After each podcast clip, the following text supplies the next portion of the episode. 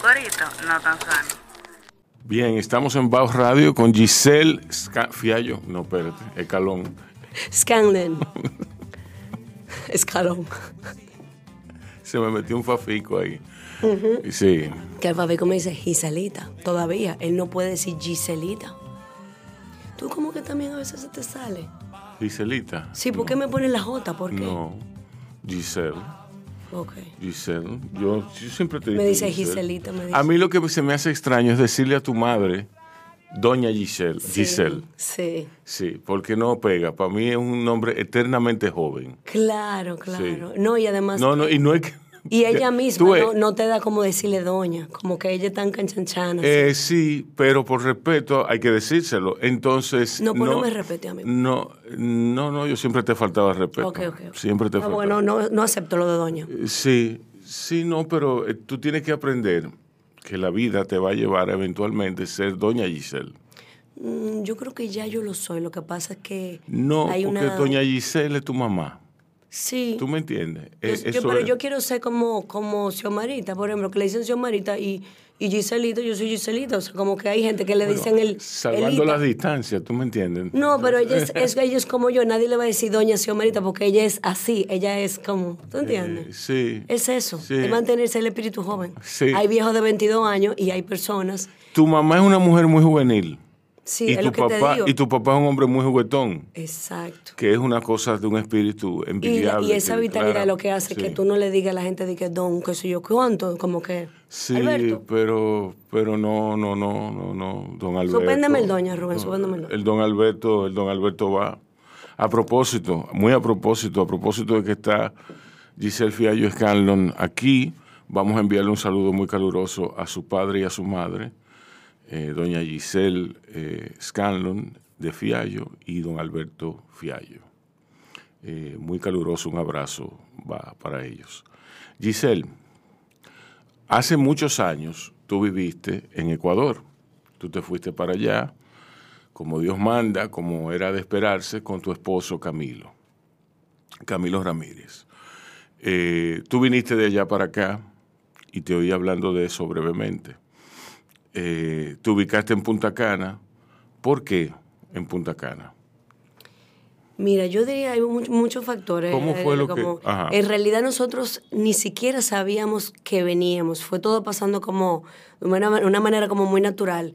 Nosotros ya teníamos cinco años de un emprendimiento allá que se llamaba La Tribu Taína, igual que este. O sea, nosotros simplemente mutó a otra cosa, era un restaurante. Sí. Y entonces, cuando una, en una Navidad vinimos, eh, nos sedujo muchísimo la, el, el Punta Cana. Era como otra, otra cosa, no era lo que nosotros recordábamos de, de la zona, de esa zona. Y nos quedamos como wow y nos miramos y dijimos, pero ven acá. ¿Y si volvemos a nuestro país, pero volvemos aquí? Fue como, Exacto. como, que te- como que Punta Cana ofrece esa parte, digamos, que está más conectada con nuestra personalidad y como ese slow life que nosotros tal vez como que de alguna manera predicamos también.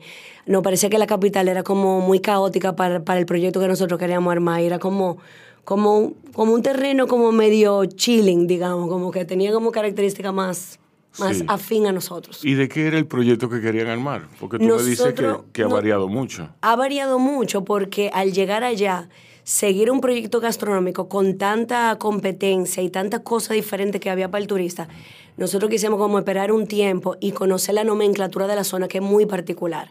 Eh, o sea, por ejemplo, allá una persona que vive en Capcana eh, está, puede estar hasta disociado una persona que vive en Punta Cana y los de Bávaro también. Entonces hay como zonas que incluso tienen distancias súper largas y cada una tiene una, una característica y una, y una manera de, por ejemplo, en un momento no había ni Uber, no se permitía eh, tener Uber allá y eso hacía que el turismo cambiara también porque la gente no se podía desplazar de un lugar a otro, con lo cual era un gran reto para el empresario que tenía un restaurante porque no había movilidad. Entonces tú tenías, entonces por ejemplo del hotel no sacan a los turistas. Exacto. Entonces con lo cual tú tienes que vivir del local y tratar de ese, ese turismo emergente que está ahora mismo ya tomando decisiones de Airbnb, que, que está como tratando de ser un poco más independiente, pero la zona no ofrecía independencia porque ellos se metían un- en un lugar, pero ¿cómo se movían? Si un taxi le cobraba 30 dólares, ¿tú entiendes? Exacto. Para llevarlo de un sitio a otro. Entonces, cuando vimos todo ese intríngulo, le dijimos, vamos a empezar como más despacio, vamos, vamos a comenzar con un huerto. Y todo fue como muy favorable porque la pandemia, al uno ya no tener nada que hacer, porque no podíamos hacer más nada que estar trancados, fue una situación muy, muy natural para que le, pusiéramos tiempo a eso. Y de ahí surge, eh, de ahí surge todo. El huerto nos llevó a lo que fueron las ecotiendas. Sin embargo, uno identifica más la tribu en el nombre, el nombre con un huerto, con, lo que ustedes tienen. Claro, porque ese es como, digamos, el core de nosotros, todo parte de, la apuesta al orgánico y a lo sostenible desde un huerto. Entonces, cuando ya nosotros tenemos como cierta, ciertas cosechas que ya como que ya tú puedes decir, bueno, mira, incluso lo de vender los productos del huerto fue como, estamos en pandemia y decimos, bueno, pero si ya hay un excedente, nosotros no podemos comer tanta tanta, cosa, tanta lechuga, tanta cosa. Y dijimos, pero vean acá, y si la gente ya no quiere ir al supermercado, está asustada, ¿por qué nosotros no hacemos un grupo de WhatsApp aquí, la gente del, de Cocotal, donde vivíamos? Mm y nosotros le vendemos a ellos una caja como hacen en Europa por un monto de conveniencia, ellos tienen la cosecha de la semana. Exacto. Camelo se iba todos los domingos y traía, eh, ponte tú, 10 cajas, 12 cajas y fue creciendo ese número a medida que fuimos sembrando más y la demanda creció. Entonces la gente se enteraba, era como muy boca a boca y se iban sumando el grupo de WhatsApp, entonces la gente se lo dejamos en el jardín de la casa con el nombre de ellos y ellos no transferían, con lo cual era como muy conveniente. Exacto. Porque no había roce con nadie y era como una forma de mantener en un momento de recesión y de ellos también eh, evitar ir al supermercado. Y también alimentarse de forma orgánica y, digamos, como que rechazar los pesticidas. ¿Han seguido con, con, el, con, con esa política? Esa, esa, esa, esa, modalidad mm. eh, fue la que nos, eh, nos hizo que se nos prendiera el bombillo. Y en plena pandemia, cuando ya vimos que ya crecía, la gente, mira, yo soy fulano de tal, a mí me dijeron que ustedes venden una caja. Entonces, como que la gente se comenzó a sumar y dijimos, ven acá. Teníamos como una, alguien nos había ofrecido. ¿En Punta Cana o, en otras? En otras eh? de todas partes nos llamaban, porque que lo que más se riega en un momento así, algo como tan conveniente como eso. Y entonces, incluso había mucho desabastecimiento por la pandemia. Entonces, los productos no llegaban de la capital como solían llegar. entonces, fue muy favorable todo. Entonces, de ahí, nosotros dijimos, bueno, acá y si, y si agarramos un local pequeñito, vivíamos en el residencial Cocotal, que ya es más, es bávaro, no es Punta Cana, todavía no vivíamos en Punta Cana. Y entonces, un local muy pequeñito ofrecía la, la el lugar perfecto para nosotros armar una ecotienda que ya tuviera una tienda física. Porque entendíamos que metí a tanta gente en otro jardín a buscar la caja como que tampoco funcionaba. Entonces dijimos, por pick-up, si tenemos una tienda, la gente va a poder ir a, a adquirir sus productos. Exacto. Y de ahí, entonces, soñadora al fin, yo dije, ven acá, y si lo armamos de verdad, y la gente, no, tú, estás loca, tú no puedes emprender, estamos en pandemia, no te vuelvas loca. Es el mejor momento. El mejor momento. Es el mejor momento. Y, y nos tiramos con todo y dijimos, ven acá, pero ¿por qué no armamos lo que siempre habíamos soñado y habíamos admirado que ya es un modelo de negocio en otros países, que es la cultura de, eh, de adquirir los productos a granel y de darle a la, persona la opción de reducir su impacto al medio ambiente a través de prácticas más sostenibles, como que, que tú llegues, que todo tu producto de limpieza, tú nada más tengas un galón y ese galón dice desinfectante y tú vuelves y tú lo rellenas y tú estás dejando de producir un montón de residuos sólidos. el impacto que, que genera una familia que no produce eh, residuos sólidos es impresionante. O sea, si tú lo pones son montañas y montañas de plástico que tú estás dejando producir anualmente por ese modelo de consumo. Sí, sí. Yo me he dado cuenta aquí donde yo he hecho algo tan sencillo como comprar los fundones en el supermercado y, adoptar también, cuando no, hay, cuando no hay fundones, no hay fundones. Yo me llevo otra, otra modalidad, o sea, otra, otra, otra marca, otra cosa. Que eso es lo que más duele, la basura de, la casa de uno, porque no hay no hay alternativa. Por ejemplo, en Punta Cana llegaba uno que era eh, que ella se degrada en 80 días, entonces es, es compostable incluso, o sea, es biodegradable, digamos. Pero entonces es casi el doble de lo que cuesta una funda. Entonces, ¿qué pasa con esta cosa? Que a veces no son, no son no se vuelven masivas porque no lo aguanta todo público. Entonces la idea es que nosotros podamos llevar esta práctica a todos los sectores. Entonces son insostenibles son insostenibles, ahora porque no hay políticas de apoyar eso, porque esas fundas cuestan eso, porque a lo mejor no hay subsidio para ese producto que, llegue a nuestro país con otro tipo de, aranceles. Entonces, lo que si, si todos nos ponemos de acuerdo, puede haber políticas que favorezcan eso. De fabricarlos aquí. Lo podemos hacer, lo están haciendo con almidón de yuca, ¿por qué nosotros no podemos hacer eso? Sí, no, y hay, hay, hay una infinidad de, con cácara de plátano, con cácara de... Que, porque que ya, no, ya el mundo no aguanta más plástico, ya. Sí. Ya llega un momento en donde ya, y en la zona turística cada vez no, y, se vuelve más un y ya como que es en serio, ya no es asunto de, de unos conspiranoicos, de, de, unos ambientalistas enloquecidos. No, no, no, no. Los números están ahí, ya no, no Los números están ahí. No, los números no. El, ejemplo, la fotografía están ahí. No, y lo, y, lo que pasó con el Duquesa, o sea, es un, eso es un verdadero incontrolable que ya llegó a su punto final y que va a explotar y va a van a seguir pasando eso con verdaderos. ¿Cuánta basura produce una familia? Bueno, mira. Yo, me, yo oí que una familia produce cerca de, ¿cuánto era? Un, estadio Quisqueya era, lleno de basura. Imagínate eso. 10 estadios Quisqueyas. Pero en el término de una vida. No, no, en términos, no, fue una firma que había aquí eh, que hizo, un, que dio un curso a Marcos Blonda, el, el, el, que, en el que participó Marcos Blonda, el arquitecto dominicano, y él estuvo aquí y él comentó que la familia dominicana produce produce, eh, ¿cuántos cuánto estadios? Creo que fueron 10 estadios. 10 estadios Quisqueya llenos hasta el tope eh, en razón de un mes. ¿Tú me entiendes? No, no, y todo va relacionado. Eso, eso ya te da una idea de lo imaginable que es y de lo, de lo, de lo increíblemente rentable que puede ser.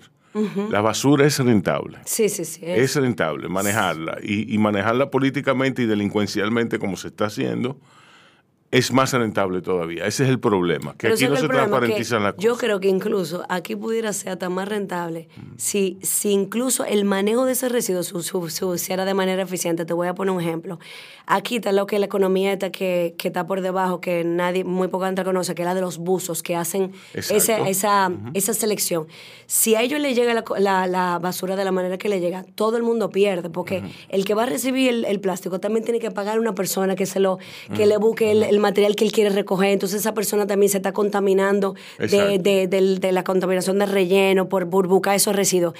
Y por no clasificarlo y por no higienizarlo, también se está perdiendo un dinero, porque hay, em, hay empresas que no te los reciben cuando no están higienizados. Entonces todo el mundo está perdiendo, porque no nos podemos de acuerdo ni en, ni en separar los residuos, ¿entiendes? Es una cosa muy triste y, y no llega... Es una, muchos son mucho, mucho de lo que uno escucha es una mentira. Por ejemplo, eso del Tetra Pak todos esos juguitos, toda esa lechita, toda esa cosilla que, que compra la gente en el día a día, esa, ese material no se está transformando. O sea, ese material está llegando a ríos, mares, playas. Eso no, eso es una mentira de que no estamos haciendo nada con eso. Es así, es así. Es triste la situación y dentro de toda esa tristeza, dentro de, dentro de esa monumental eh, depresión que tienen algunos, porque aquí hay una serie de personas que son inconscientes y votan la basura a la calle. Eh, y no, ya no me hagan, no me hagan, entrar en esa vía es desvirtuar la, la entrevista, eh, porque esto es sobre la tributaína. La tributaína es, es un reducto para tú ir como que a descansar, para tú, que un ejemplo de rentabilidad, es un ejemplo de un negocio, de, es una historia de éxito una historia de éxito con sus altas y sus bajas, porque ¿qué historia no tiene bajas? Entonces, eh, cuando tú viniste, ¿cómo, ¿cómo fue el proceso de cerrar el negocio allí y de mudarte para acá? De cerrar el negocio en Ecuador. En Ecuador. Bueno, en realidad nosotros eh, fue como, ¿qué te lo digo? Fue algo que fue como muy eh, abrupto, digamos, y nos, pero fue así, a sangre, sangre como dicen, sangre fría. Camilo me dijo, en esta semana yo estoy liquidando a todo el mundo y cierro el restaurante la semana que viene. Y yo, ¿qué? Ya. O sea, él entró como una cosa y dijo, yo quiero volver a mi país. O sea, fue como... Y, y para ellos, claro, fue un golpe grandísimo porque imagínate tú que fueran como 25 empleados en la plantilla pero es como cuando tú dices, yo no le voy a, yo no voy a, darle más larga a una cosa que ya... Que ya yo sé que no va a suceder. Totalmente. Mateo ya estaba casi cumpliendo tres años. Eh, Camilo también, por ejemplo, es surfista. Entonces, él allá tenía que la primera playa para que podía surfear olas estaba a cinco horas de Quito. Ah. Entonces, era como que nos estaba aburriendo un poco también el clima, a pesar de que Ecuador es un país increíble, que nosotros, o sea, muchas de las cosas que, que ahora son parte de nuestra vida tienen que ver con Ecuador, como incluso la mirada la sostenibilidad tiene que ver con mucho con su cultura y todo lo que nos enseñó. Pero no es nosotros somos animales tropicales. Entonces el frío nos aburrió. Y en, Quito pasó una cosa muy, muy loca, que es que no hay cambio de estaciones. Como yo tengo eh, justo en la línea del hemisferio del Ecuador, eh, no hay cambios de estaciones. Entonces ellos están el año entero con el mismo clima. ¿Entiendes? ¿Cómo es el clima? Exacto, y eso es lo que entonces se dice que Ecuador tiene cuatro estaciones en un mismo día. Tú sales de tu casa, en, tú puedes salir en 5 grados Celsius. Y, y tú puedes llegar a las 2 de la tarde en 28 grados. Y luego vuelve otra vez y desciende. Y tú tienes otra vez una noche que puede bajar 2 grados ya, o sea, Oh, ok. entonces tú, ta- tú tienes que tener layers, tú tienes que tener como un abriguito para comenzar el mediodía, Un- después... un abrigo más Ajá, pesado. después un abrigo más pesado, después te puedes quedar en t-shirt pero manga larga, y después en la noche tú terminas con un coat como si tú estuvieras en Manhattan, o sea, Exacto. es una locura, y eso también para mí era una neurosis, porque Mateo era muy chiquito, y yo tenía que, nosotros relajamos, dije que él parecía Julio Boca, el bailarín, porque él tenía una media, eh, como un leotardo, Sí. porque él tenía que tener calentadores, porque Sí. en, Quito no hay, hay calefacción como en Bogotá. Sí. No hay un frío tan extremo para que ellos tengan calefacción. Exacto. Entonces, imagínate tú esa locura prendiendo la chimenea todos los días. Al principio era de que, wow, qué mística tan linda Sí, la sí, chimenea. Y después era, prende la chimenea del diablo. Entonces, ya como que ya. Allá hay delivery de leña, imagínate. Tú llamas a un tipo y te trae leña para tú. No de leños, de leña. De leña. De leña, ¿eh? Entonces, como que fue lindo, lo vivimos eh, de una manera intensa y como muy chulo, apropiándonos de la cultura en todos los sentidos, eh, como que entendiéndola, estudiándola, eh, viviéndola, pero, pero ya es como cuando tú dices, como dijo Rita, de que, ¿cómo era que decía la canción? De que para volver, que el, el swing del ping-pong, que era como Ajá, de, de sí. volver a su, otra vez, a su islita, otra vez. Sí, sí, sí. De eso se trata. En cierta forma, el dominicano siempre mira para acá. Eh, ¿Tú no crees? El corazón siempre está aquí, totalmente. Sí. Eso es muy, muy, muy propio de nosotros. Sí, yo creo que sí. Y es, y es como, bueno, yo diría que, que eso no nos permite integrarnos full, integrarnos completamente Sí. a la sociedad. Sí. Quizá, eh, quizá un hijo tuyo que, que esté nacido allí. Por ejemplo, eso pasa mucho en los Estados Unidos. Los guetos. Eh, sí, no, y que son muchachos que no se crían aquí, que se crían allá, que están integrados a la sociedad de allá y, y ya hacen su vida, pero tú te quedas mirando aquí. Claro, pero yo, yo ese fenómeno lo he analizado mucho porque eh, me siento identificada porque he vivido en varios países y, y yo siempre traté como de no, yo era como el revés, yo rechazaba un poco esa cultura de vamos a juntarnos todos los dominicanos, vamos a salir juntos, como que el revés me parecía como medio ilógico. y, pero, pero yo lo puedo entender cuando hay eh, cierta, digamos que discriminación y xenofobia. Hay lugares en donde las comunidades que se vuelven así marginadas y que se vuelven guetos, ellos están simplemente eh, reaccionando a también un rechazo. Sí, O sea, no es que ellos quieren de que vamos a juntarnos toditos y vamos a acabar con el mundo. No, es que si tú te sientes que tú vas a tener el apoyo de una persona que está en la misma situación que tú al lado en tu barrio, tú te vas para ese barrio. Es como la comunidad dominicana en Madrid. O sea, están todos en cuatro caminos. eh, hay como tres estaciones de metro donde están todos los dominicanos. Y es por eso, son redes de solidaridad. O sea, igual que hay comunidades de venezolanos en Ecuador y aquí también se va volviendo como, hey, vamos a apoyarnos. Pero pero yo creo que las similitudes hacen mucho, hacen mucho por, por, por, esos, por, esos, por esos seres similares. Eh, de, por ejemplo, si tú eres una persona que, bueno, a ti, o sea, la proveniencia social tuya dicta eh, el horizonte tuyo, lo que tú vas a mirar en, Sí, en eso Madrid. Es verdad, eso es verdad. Yo siempre fui muy curiosa al revés. A mí me encantaba. Yo amo la multiculturalidad. Una de las cosas que más. eh, a mí, por ejemplo, en el colegio donde está mi hijo ahora mismo, él tiene eh, una coreana amiga, tiene un israelí. Eso, eso a mí me encanta. Y yo siempre busqué eso en todos los lugares donde yo iba. En Ecuador nos pasaba mucho que nuestro grupo era eh, totalmente, era de españoles, eh, brasileños, argentinos, como que no había, no necesariamente nos juntábamos con ecuatorianos, fue muy loco. Y yo creo que tiene que ver con eso, de que tú te sientes conectado con el que no es de ahí, es como los outsiders se, se de alguna manera se conectan. Sí. Y no porque tú no conectes con el país, pero, pero es muy típico que pase eso, que tú te juntas con otra gente de otro lugar. ¿Qué pasó cuando tú saliste de Ecuador y llegaste aquí contigo a lo íntimo? Porque yo veo que, Camilo lo manejó bastante bien, que Camilo dio los pasos que tenía que dar. Tú dices el cambio de... De, De de- cultura, el cambio de traer el negocio para acá, el cambio de, de irse al paso, de adaptarse. Es que yo, cuando yo volví, para mí era volver a mis aguas, o sea, al revés. Camilo, Camilo ha vivido más, eh, ha rodado más que yo. y mira que yo he rodado, pero Camilo él llega y como que todo es como que ya llegué a este lugar y ya me adapto a las condiciones de qué es lo que hay que hacer aquí. O sea, él como que, él es como un guerrero en ese sentido.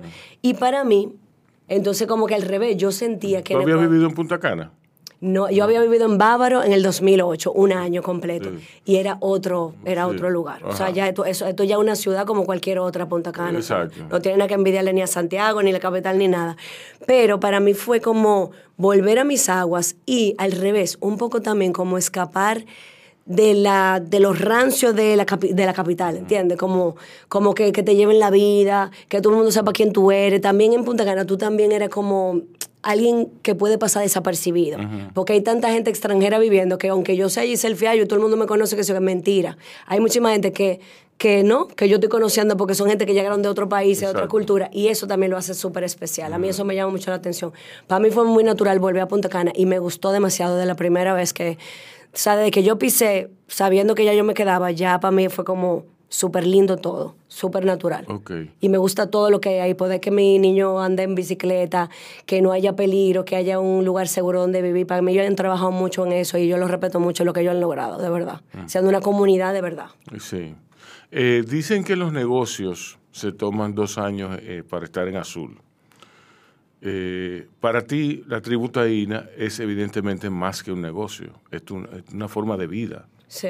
Es una forma, es una extensión tuya. Y yo pienso que así debe ser con los, con los negocios medianos, eh, tendiendo a pequeños y, con los negocios. O sea, estamos en, una etapa de donde la, la, industria, lo que, lo, que lo que era anteriormente la industrialización, ha sido sustituida por la intimidad. ¿Tú me entiendes? Y por volver a lo básico. El volver a lo básico. Entonces, eh, ¿cómo tú te, cómo, cómo tú llegaste a ese convencimiento? ¿Cómo tú, fue algo automático, sucedió eh, orgánicamente? Realmente como que fueron muchos factores, pero yo creo que a nosotros no, eh, o sea, entrar de lleno en materia de sostenibilidad fue como fue como cuando tú vas abriendo puertas. O sea, yo, por ejemplo, cuando llegamos de Ecuador, eh, Ecuador fue la base de muchas cosas porque ellos están mucho más conectados con su cultura y con lo que es la naturaleza, pero 500 mil veces más que nosotros. O sea, ellos, cualquier persona que vive en la ciudad y que tiene prácticas eh, de, que tengo un carro, que vivo, que no vivo en, un espacio eh, de un campo, pero tiene en su casa una, eh, siembran sus cositas, tienen de que, por ejemplo, en herbolaria saben todo, de que bébete un té de tila mío, que, que sé yo, que sé cuánto, y como que saben qué hace cuando tienen gripe, todo lo manejan con, con, hierbas naturales. Entonces también ese, ese conocimiento ancestral de su cultura, de la cultura precolombiana, también lo tienen muy marcado. Ellos saben quiénes son todo lo que tuvieron ahí antes de que llegara el descubrimiento. Y nosotros tenemos un vacío grandísimo de conocimiento de nuestra cultura. Entonces, a mí me chocó mucho eso, me, me impactó de manera positiva. Y cuando yo llegué a Punta Cana, a mí me dolió mucho ver la contaminación que había incluso medio, digamos que disfrazada, porque el turista no debería de darse cuenta de, muchas cosas que, que, están pasando ahí, que se tapan y que uno no lo ve y que yo comencé a ver. Entonces yo dije, nosotros tenemos que hacer algo que esté conectado con, con aportar algo a este desorden. Entonces nosotros, la, la, propuesta de nosotros tiene muchas patas. Es como que tenemos un huerto, después decidimos tener las gallinas, pero después de la tienda de consumo responsable, que tú puedes adquirir todo a granel, también hay miles de otras ideas. Nosotros hacemos eventos, nosotros hacemos, apadrinamos huertos en colegios y damos charlas a niños para que ellos entiendan y puedan educar a sus papás de cómo pueden ser más, más sus prácticas cambiar para que puedan ser más sostenibles. Entonces, como que de repente es abriendo puertas, estamos siempre inventando qué podemos hacer ahora. Ahora adquirimos una panadería. Entonces, Camilo hace eventos gastronómicos, pero siempre le buscamos la manera de que tenga algo alineado a nuestra filosofía y que nosotros de alguna manera estemos impactando eh, y educando con el ejemplo, digamos. Háblame de la gallina. ¿Cuántas ¿Cuánta gallinas tú compraste? Tú sabes, 250. Tú sabes que es un cuento muy loco. 250. Es un cuento, mira, que yo, yo te lo cuento te va a dar mucha risa. Yo le digo a Camilo el señor de las gallinas, el señor de los anillos, porque él llega y es como si él tuviera un aren, o sea, todas se le tiran arriba, así de que, guay, y él como que, como que se pone hasta feliz, así de que, venga, mujeres. O sea, yo quiero que tú veas videos, búscalo en Instagram, de Camilo y la gallina así, mira, así como cayendo en atrás. Y entonces, eh, esas gallinas, cuando nosotros las compramos, nosotros queríamos que tuvieran de pollito, porque si no, si te la venden grande, Sí. ya la han mal alimentado. Exacto. Entonces nosotros queríamos que la, su alimentación fuera completamente orgánica. Entonces, ¿qué es lo que hace una gallina de lo que se llama libre pastoreo? Es que ellas buscan su alimento de forma independiente y no el hombre el que le da. O sea, claro que reciben maíz, pero en un grado mucho menor que la industria tradicional. Entonces, la gallina la cogimos de pollito. Entonces, el tipo que nos, dio, nos vendió la gallina, el veterinario, se equivocó y nos dio como 70 gallos, una cosa así. Camilo que se sabe el cuánto bien. Y entonces los gallos nosotros creíamos que eran gallinas. Sí. Y entonces en un momento alguien vino y nos dijo, un señor como estos sabios de pueblo, Sí, sí. pero señor, pero esos son gallos, mira, míralo ahí, yo le veo la cabecita y nosotros, no relaje, esos son gallinas, a mí me la vendió un veterinario. eso". Mira, y nos descubrimos. No, que son gallos. Exactamente, y descubrimos que había ahí una, una Sí. cosa y tuvimos que sacarla. Entonces la gallina después, entonces como que hubo como, como que una crisis. Ellas se sintieron como me- se me fueron. ¿Qué fue? ¿Qué fue? Y fue, fue todo como una cosa hasta llegar a... Y son súper lindas, son una... una tienen una, eh, una raza que se llama Novogen. Entonces, ellas eh, no le tienen miedo a los humanos. Entonces, ellas, como un perrito, se te suben arriba. Sí. Que tú sabes que todo desde chiquito tú ves que un niño corre, corriéndole una gallina. Sí. Ellas se dejan agarrar, Mateo va y se la pone arriba de su pierna. Entonces, tú puedes estar con ella como si fuera Sí. un pet. Entonces, es muy lindo. Eh, son, son espectaculares esa... Esa, a mí yo me volví loca con la gallina, verdad. Entonces, ¿y qué hacen ellas por ti? Ellas, Eh, me dan huevitos. tú te dan huevitos, pero ay, tú, tú dejas una, unas que paran, tú dejas... ¿Cómo tú manejas un gallinero? O sea, Rubén, esa no es mi área, tú sabías. Eh, Camilo te puede explicar mucho sobre eso. Yo lo único que sé es que eh, hay que alimentarlas, de, o sea, ellas tienen que alimentarse de manera independiente. Ellas tienen que tener un espacio de libertad, o sea, ellas tienen mil metros solamente para ellas. Porque la gente dice, no, que son de libre pastoreo, pero le ponen 20 metros. ¿Qué libre pastoreo es ese? O sea, no. Ellas tienen que poder de- eh, irse a dormir donde ellas quieran. Claro, le ponemos una cosa techada para que no le dé frío. Y ellas tienen donde alimentarse en una casita, pero ellas tienen mil metros para ellas. Entonces, Mil metros cuadrados. mil metros cuadrados y ellas van al huerto porque una gallina no debería estar en tu huerto porque te lo puede dañar. Entonces tú tienes que eh, por momentos eh, dejarla estar porque ellas también ayudan al, a deshiervar.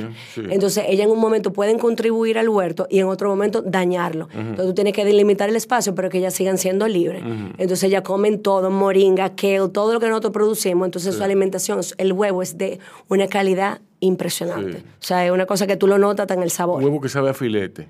Es una, es una, es una cosa muy bien, una buena bien. Pollo a la cascarona. Háblame, háblame entonces de la panadería. ¿Cómo ustedes... Tú me dijiste algo interesante de Capcana, ¿Qué? Que tú expandiste, tú te expandiste a Capcana. Exacto, nosotros comenzamos en Bávaro y luego de esta tienda que duró un año abierta en Cocotal, nos invitan, primero nos invita el Grupo Punta Cana a ser parte de sus tiendas. Y entonces abrimos, eh, abrimos dos Eco Corners con ellos. Y luego tuvimos una invitación comercial para ocupar un, un lugar físico dentro de Green Village en Capcana. Sí. O sea, un, un local comercial. Entonces, eh, ahí fue, fue, todo, fue todo perfecto porque ya nuestro público viajaba a Bávaro para comprarnos. Entonces, ahora le quedábamos más cerca. Entonces, fue como que todo, el Sí. plan fue perfecto. Decidimos cerrar la ecotienda de Bávaro porque ya entendíamos que era diluirnos demasiado, o sea, como que abarca mucho. Entonces, quisimos tener una tienda principal y el modelo de Eco Corner, que es una esquina sostenible dentro de otro negocio. Sí. De hecho, eh, eso podría funcionar incluso aquí en la capital. O sea, si hay alguien que, que esté interesado en que nosotros tengamos una esquina, un, lo que se llama una esquina eco, eco, Mm, eco. nosotros podemos hablar y montar una, una, una, un espacio para eso. Una tributa ahí. ¿no? Ajá. Sí. Y de hecho ahora tenemos varios puntos de venta en la, en la capital, pero suena más interesante lo de que estén más productos y no solo unos cuantos aislados. Sí, sí. Sí, no, eso se- pero eso viene con el tiempo. Eso viene con Y el hay tiempo. mucha demanda, que no- yo tengo que hacer muchos envíos aquí a la capital. Sí. Bueno, aquí hay, aquí ustedes no enfrentarían competencia, no por la naturaleza del negocio de la sostenibilidad ni de lo, ni de lo, orgánico, sino por el, eh, po- por el scope de, de por, la, por, lo, por lo mucho que abarca el negocio de ustedes. Sí, y yo me imagino que aquí podría ser más productos de, de- elaboración propia, todo lo que hace Camilo. Exacto. Porque lo del huerto no sería, no se podría, porque la operación sería un traslado muy grande del huerto, Sí. queda muy lejos, o sea, sería como un lío. Los huevos sí se podrían, el pan y los productos de Camilo. El Sí. gui, por ejemplo, yo lo vendo muchísimo en la capital. El gui es de, nuestro, de uno de nuestros best sellers. Ok, qué bien. Wow. ¿Y qué hay de planes? Bueno, eh, seguir creciendo, seguir rentabilizando. La vida de empresario no es nada fácil, o sea, No. eh, un camino que que, estar encima de eso. que tiene unos retos grandísimos de, de tú lograr como que sea rentable, que, que pueda mantenerse en el tiempo. Nosotros trabajamos con muchísimos eh, artesanos que, que tú entiendes, o sea, eso es ¿Cuántos empleados tú tienes? Eh, Nosotros decidimos ser como muy, muy reducido en eso. Nosotros tenemos una encargada de tienda, un asistente administrativo, eh, el subchef de Camilo, que está en la panadería, Camilo y yo. Sí. O sea, pero la operación de la panadería es separada de la operación de la, Exacto. de la ecotienda. Porque la salud del matrimonio hay que cuidarla. Entonces, Exacto. Camilo se ocupó de una cosa y yo de otra, porque Sí. si no, nos íbamos a matar. Sí, claro, claro que sí. Así, así Y ha funcionado muy bien eso, cada Sí, quien no, con lo suyo. Además, tú eres muy intensa. Está bien, así que le dicen a la gente cuando son doers. Cuando son, Doers. sí, está bien, está bien. Ajá, así es que nos dicen que somos intensas, está bien, sí. Sí. Giselle, eh, redes sociales. Arroba tributaína oficial. ¿Te acuerdas lo que pasó? Que nos hackearon la cuenta, Sí, eso fue triste. sí. Ahora es tributaína oficial en Instagram y, em, y en Facebook igual, eh, tributaína. Háganse amigos, solicítenle a estas personas su amistad, que ellos se la darán y le darán, le darán también su feedback y todo lo concerniente a, la, a lo sostenible. Y le compran sus productos de paso que llegan aquí. Exactamente, se lo traemos. Gracias por estar. A ti, Rubén. Gracias. A ustedes, cuídense y cuiden a otros. Yo, disfruta el sabor de siempre con harina de maíz mazorca y dale, dale, dale, dale. La vuelta al plato. Cocina arepa, también empanada. Juega con tus hijos, ríe con tus panas. Disfruta en familia, una cocinada. Tu mesa la silla nunca tan contada. Disfruta el sabor de siempre con harina de maíz mazorca y dale, dale, dale, dale. La vuelta al plato, siempre felices, siempre contento. Dale la vuelta a todo momento. Cocina algo rico, algún invento. Este es tu día, yo lo que siento. Tu harina de maíz mazorca de siempre, ahora con nueva imagen. Para cosechar lanzadores hay que sembrar disciplina. Para cosechar jonroneros hay que sembrar honestidad. Para cosechar grandes ligas hay que sembrar valores. Porque los grandes ligas no crecen en el monte, se cultivan. Así como el mejor arroz. Arroz La Garza. Patrocinadores de nuestros próximos grandes ligas. Ahora vamos a hidratarnos con agua cristal en su nueva presentación de Tetra Pak. Agua cristal, menos plástico, más vida. Comparte, recuerda darnos tu like y activar la campanita para notificaciones.